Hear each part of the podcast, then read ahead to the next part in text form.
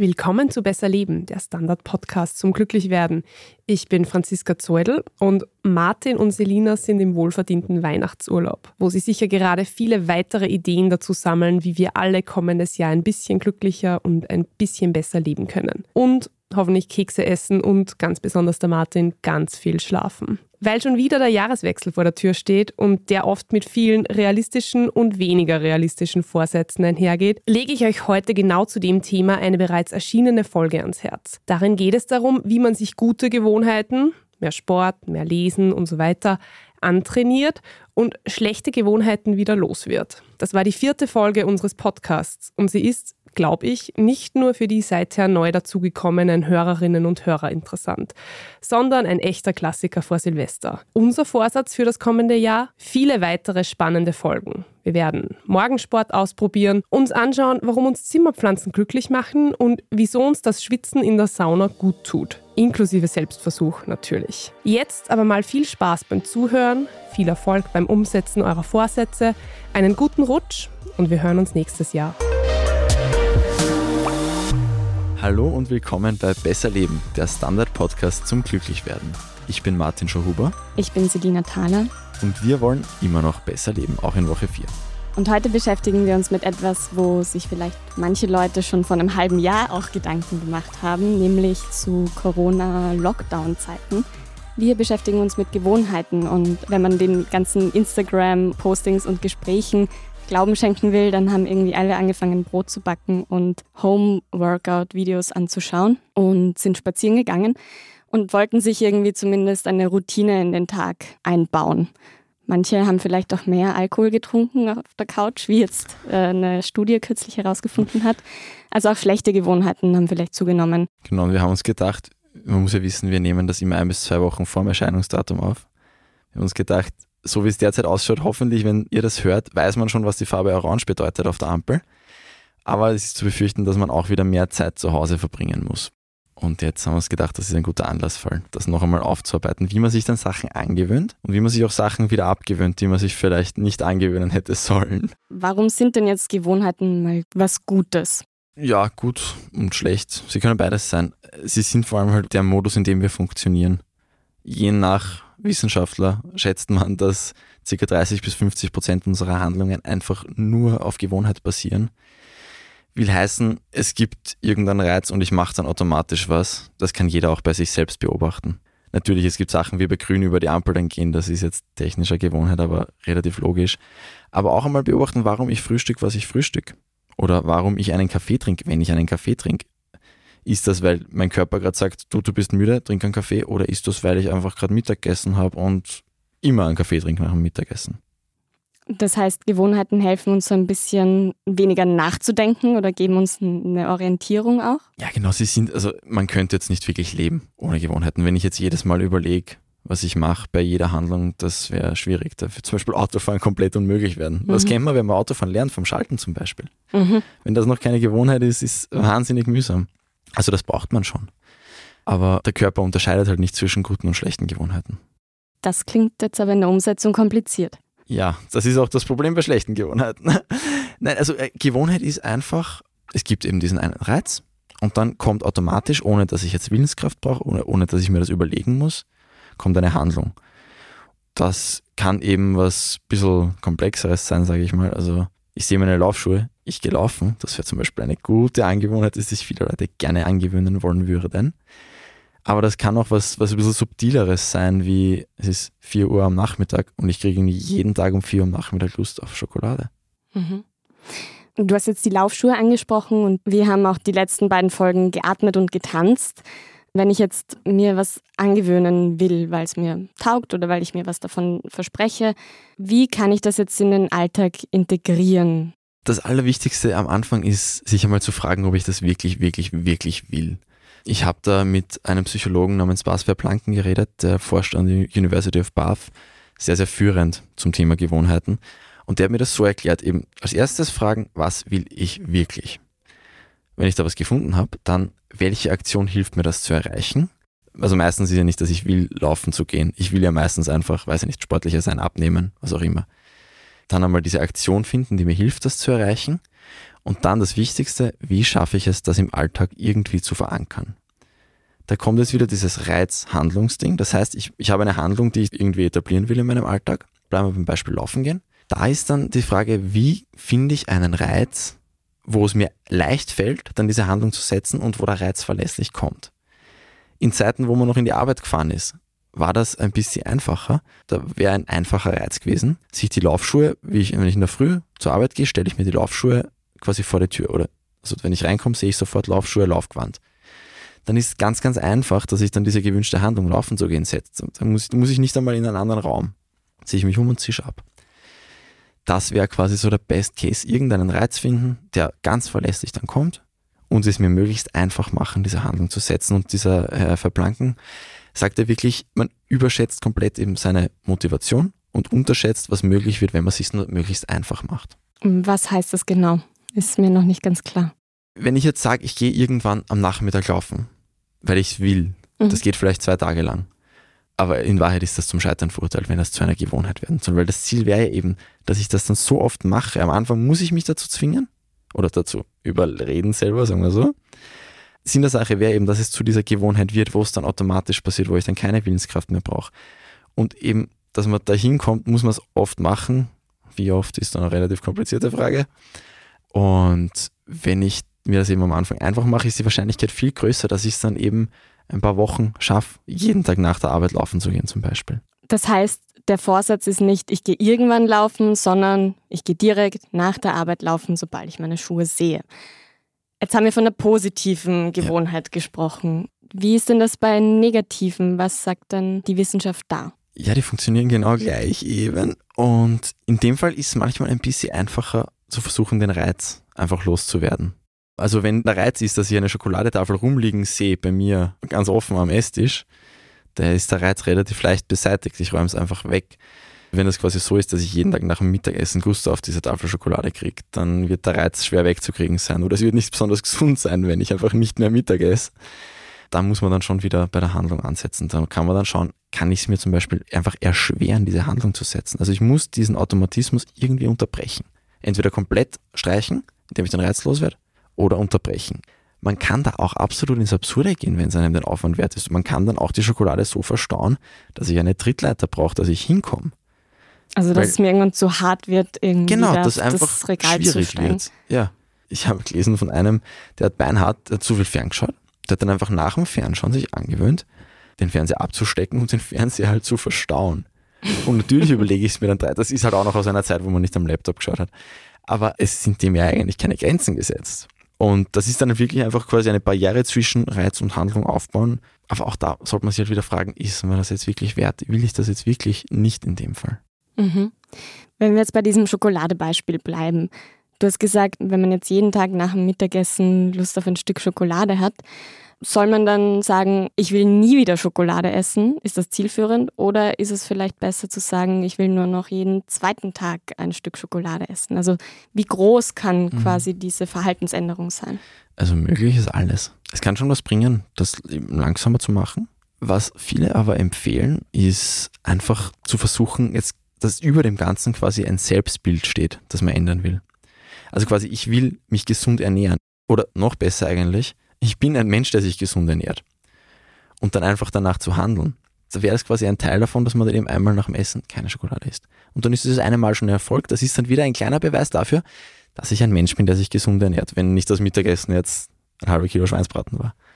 Aber wenn es einen dann komplett fertig macht, weil man ein Stück Schokolade braucht, ja mei, also dann isst man es halt. Also es geht auch, wenn ich das jetzt richtig verstanden habe, viel mehr so um auch eine Einstellung dazu zu finden und jetzt nicht wie so ein Pavlovscher Hund klassisch auf einen Reiz, eine Reaktion folgen zu lassen. Genau. Das Schwierige ist oft, das überhaupt einmal bei schlechten Gewohnheiten überhaupt einmal zu verstehen, was ist eigentlich der Reiz und was ist eigentlich die Handlung. Also wo ist diese Kette eigentlich? Das ist ja nicht immer ganz so offensichtlich wie jetzt bei diesem Beispiel. Ich habe gegessen, ich will Schokolade. Da gibt es ja auch so ein nettes Beispiel von einem anderen Forscher, der sich mit Gewohnheiten auseinandersetzt, Charles Duhigg, der irgendwie immer um Nachmittag um vier oder so erzählt, der glaube ich Lust auf einen Keks in der Kantine hatte. Und irgendwann ist er draufgekommen, es ist eigentlich gar nicht der Keks, den ich haben will, sondern es sind diese Gespräche, die ich mit Kollegen führe in der Zeit, in der ich in der Kantine bin, die fünf Minuten Pause, die ich mache. Genau, das ist ein super Beispiel für das Voll. Das ist ja dann eben dann ja Apfel einpacken in der Früh und mit Apfel in die Kantine gehen. Alle gewinnen. So einfach klingt's. Wir haben jetzt irgendwie von diesen zwei Sachen gesprochen, das Laufen und die Schokolade. Soll ich mir denn gleichzeitig beides vornehmen? Also zu sagen, ich fange mit dem Laufen an und höre mit dem Naschen auf? Oder ist es besser, das hintereinander sich an und ab zu trainieren? Die meisten Wissenschaftler sagen lieber nur eine Sache auf einmal, dass man sich nicht überfordert. Es gibt einige wenige Sachen, wo dann quasi die Handlung der Reiz für das nächste sein kann. Das wäre dann aus der Kategorie Morgenroutinen. Das kann ein bisschen eine Ausnahme sein, aber auch da ist in Wahrheit gescheiter eins nach dem anderen. Und das dauert auch. Man kann jetzt nicht von heute auf morgen seine Gewohnheiten komplett umstellen. Das dauert einfach. Es gibt ja diesen Mythos, dass es 21 Tage dauert, bis man sich irgendwas angewöhnt hat. Ist da was dran? Ähm, nein. Also es gibt eine Erkenntnis der Wissenschaft zu diesem Thema und die ist, es ist kompliziert und es ist unterschiedlich. Es kommt auf den Menschen an, es kommt auf die Gewohnheit an, es kommt auf die derzeitige Verfassung und die Gegebenheiten im Leben an. Was man mittlerweile zu wissen glaubt zumindest, ist, es geht nicht um die Tage, sondern es geht um wie oft. Ich glaube, Sachen, die man einmal pro Tag macht, ist dasselbe. Aber es geht eigentlich jetzt wirklich mehr darum, wie oft ich diese Reizhandlungskette geschafft habe quasi, bis es zur Gewohnheit wird, bis sich automatisiert. Aber die Spannweite ist ja irrsinnig groß. Das ist so unterschiedlich. Da geht es von den niedrigen bis mittleren zweistelligen Zahlen bis ins so 200er Bereich. Kommt total drauf an. Weil du jetzt angesprochen hast, dass es viel mehr um die Häufigkeit geht und nicht um die Dauer. Darf man denn auch mal einen Tag auslassen, einen Cheat Day haben? Einen ja, Zwei sind ganz gefährlich. Also, Warum? Das dürfte einfach, ich habe das so gelesen, dass quasi einmal, das geht sich noch aus für den Kopf, dass er versteht, das war jetzt wirklich eine Ausnahme. Aber wenn, wenn man quasi zweimal dann diese gewünschte Handlung nicht macht auf den Reiz, dass das dann quasi schon wieder das neue Normal ist ein bisschen. Und weil ein zweimal viel eher zum dritten Mal führt, als das einmal auslassen. Das kennt man ja auch von sich selber, dass man es dann so ein bisschen schleifen lässt oder dass der innere Schweinehund dann so überhand nimmt. Also ich habe das auch im Lockdown erfahren, habe da auch versucht, mir Sachen anzugewöhnen. Und was genau wir da gelernt haben und welche Erfahrungen wir gemacht haben, das hört ihr nach der Werbepause.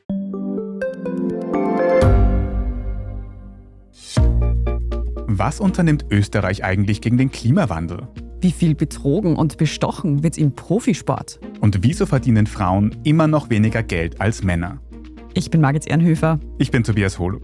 Wir stellen die brennenden Fragen unserer Zeit. Und die Standardredaktion liefert Antworten. In Thema des Tages von Montag bis Freitag um 17 Uhr, überall, wo es Podcasts gibt. Wir sind wieder zurück und wir reden jetzt über die Gewohnheiten, die wir uns an- oder abtrainieren wollten im Lockdown, also vor einem halben Jahr und was wirklich daraus geworden ist. Martin, erzähl mal, was waren so deine Erfahrungen? Ja, ich habe mich damals zum ersten Mal so wirklich mit den Mechanismen da auseinandergesetzt, hatte große Pläne für viele Gewohnheiten, aber es, manches hat funktioniert. Da habe ich auch gelernt, was noch so helfen kann. Also was halt ganz wichtig für mich war, einfach weiter Sport zu machen, weil meine sportlichen Aktivitäten halt weggebrochen sind von heute auf morgen. Und da ist mir auch aufgefallen, dass andere Menschen auch helfen können. Mein Tag war so chaotisch, Homeoffice, Journalisten, Arbeitszeiten sind sowieso komplettes Chaos ich war dann phasenweise bei meinen Eltern und habe das dann so gelöst, dass quasi jeden zweiten Tag, wenn mein kleiner Bruder von der Arbeit heimkommen ist, weil der hat kein Homeoffice gehabt, habe ich gewusst, wir trainieren. Das habe ich quasi ist mir so den Reiz ausgeborgt, mehr oder weniger. Und gleich unterstützend, ich war ihm das halt dann irgendwie auch quasi schuldig. Also du hast dann diese Rechenschaftspflicht und deswegen das hat extrem gut funktioniert. Da kannst du halt dann nicht sagen, nein, ich bin halt zu faul. Also es hilft auch andere einzubinden und da so einen Sparring-Partner zu haben. Voll, das, ja. Wenn wir mal beim Sport bleiben, da habe ich auch eine Erfahrung gemacht, nämlich mein Yoga-Studio hatte zu und es hat dann eine Zeit gedauert, bis sie Online-Kurse angeboten haben. Und ich habe gemerkt, von mir aus fange ich nicht an, selber die Yogamatte auszurollen und mich da in der Früh ins Wohnzimmer zu stellen. Und war dann total glücklich, als sie so ein System eingeführt haben, wo sie eben über Zoom Yogastunden gegeben haben und man musste sich anmelden dafür. Und diese Verbindlichkeit hat mir total geholfen, mhm. dass ich es eben mache überhaupt. Also dieser äußere Druck war irgendwie gut. Gibt es eine Gewohnheit, die du dir eigentlich angewöhnen wolltest, die nicht so geklappt hat? Ja, voll. Also ähm, das haben vielleicht auch manch andere erfahren, eben gerade im Homeoffice verschwimmen ja so ein bisschen die Grenzen zwischen Arbeit und Freizeit. Also erstens dieses, ich höre wirklich zu der Uhrzeit auf zu arbeiten. Das war nicht immer ganz einfach. Und dann aber auch früh ins Bett zu gehen oder zu einer gewissen Uhrzeit aufzustehen. Also da so eine Routine reinzubringen, um den Tag zu strukturieren, das klappt irgendwie immer noch nicht. Also es hat so ein paar Tage mal geklappt, aber sobald ich dann ein, zwei Mal eben dann nicht um elf im Bett war, sondern um zwölf oder halb eins, war es irgendwie wieder vorbei und es war immer dieses Radl oder von wegen so, ah ja, am Wochenende ist ja nicht so tragisch. Aber das funktioniert halt einfach nicht und ja. jetzt gehe ich auch nicht wirklich früher ins Bett. Mhm. Gab es bei dir was? Ach, sehr vieles. Das Schlafen gehen wir auch ein, ein sehr gutes Beispiel. Ich glaube, da war auch ein bisschen das Problem, ich wollte es nicht so richtig. Da sind wir ein bisschen bei dieser ersten Frage von den drei, was will ich wirklich? Ich habe gesagt, ich würde gern früher schlafen gehen, aber ich habe halt nicht gesagt, okay, ich beschließe jetzt, komme was da wolle, dass ich um elf oder um zwölf von mir aus schlafen gehe. Und ich glaube, das hätte es das gebraucht, dass ich einfach wirklich eine Uhrzeit fixiere und ja, dann muss man sich halt einmal durchbeißen, weiß ich nicht, vier Wochen, fünf Wochen, sechs Wochen.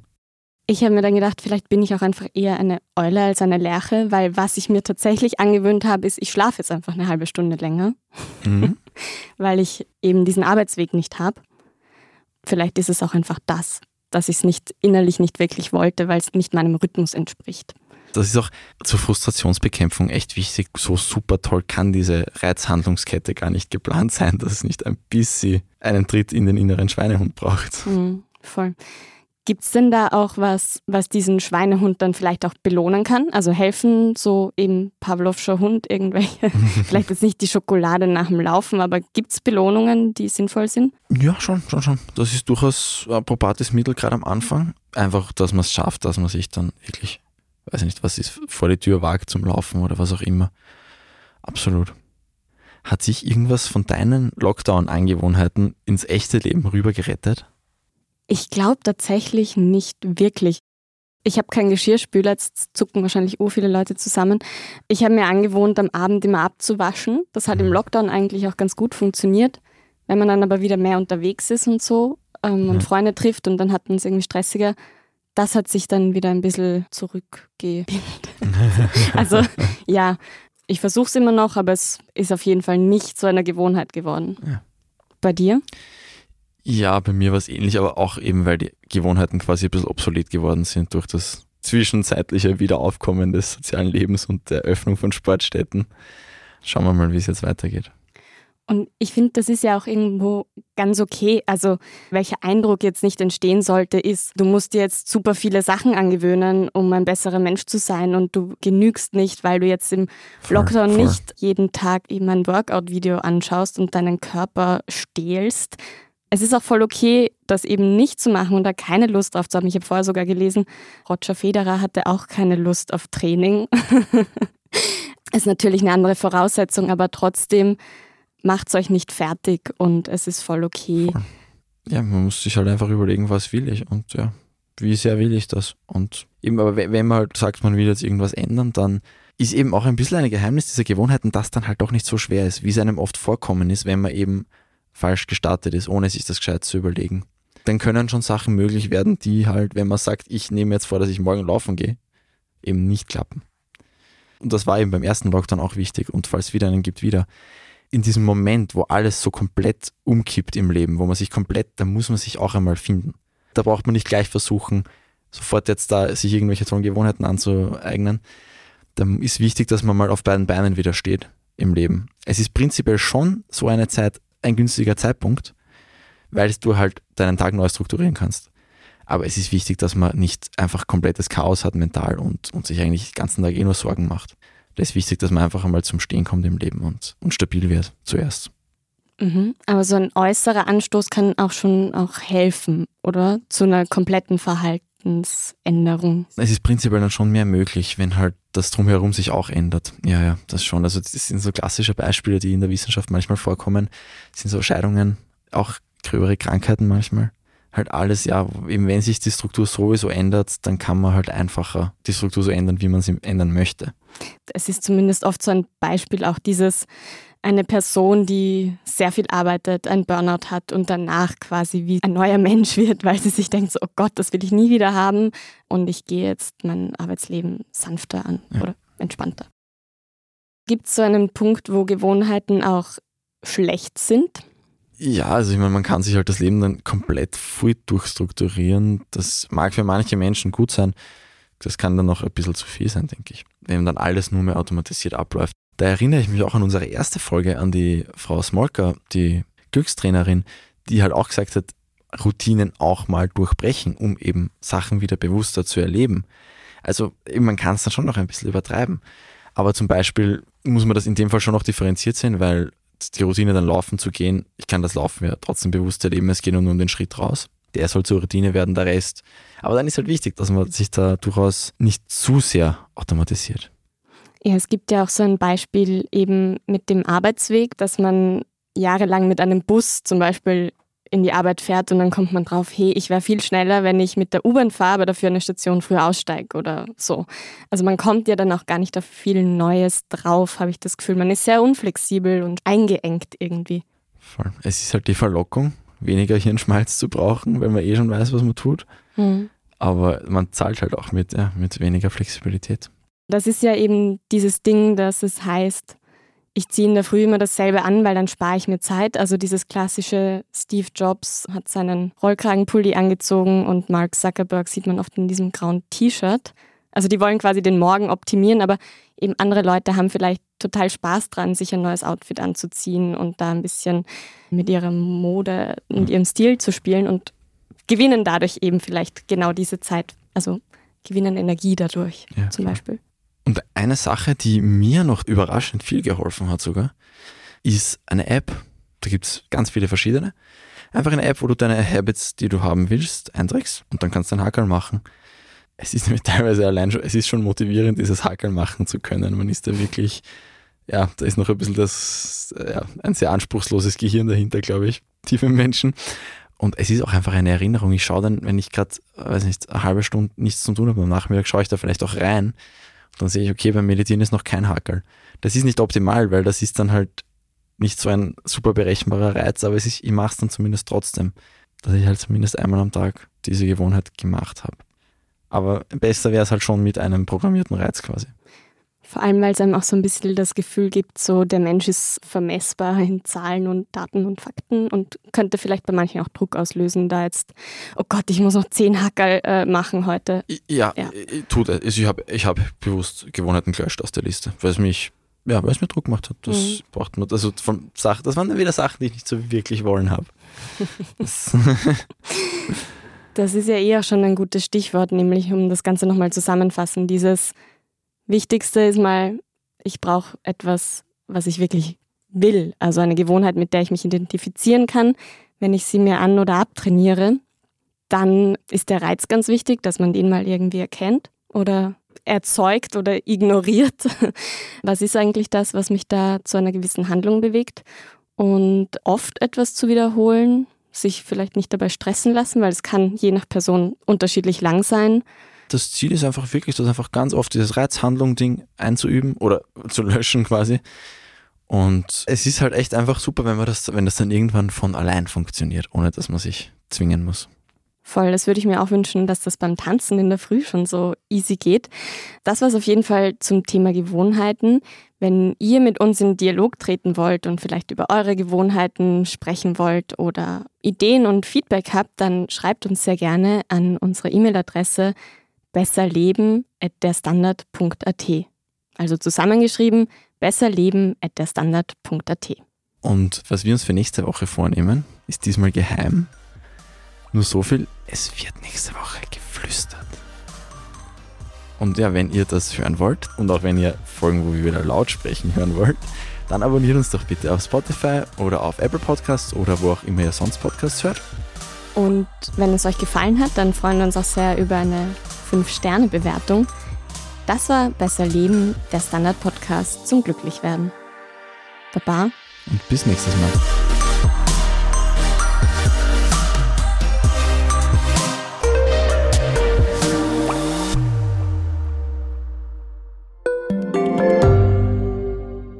Frisst die Inflation mein Erspartes auf? Soll ich mein Geld in Aktien stecken? Und wie funktionieren eigentlich Kryptowährungen? Im neuen Standard-Podcast Lohnt sich das? sprechen wir über alles rund ums Thema Geld und Geldanlage. Wie man in Aktien investiert und was genau hinter einem NFT steckt. Im Gespräch mit ExpertInnen gehen wir jede Woche diesen und vielen weiteren Fragen auf den Grund. Lohnt sich das? Der Standard-Podcast über Geld findet ihr auf der Standard.at und überall, wo es Podcasts gibt.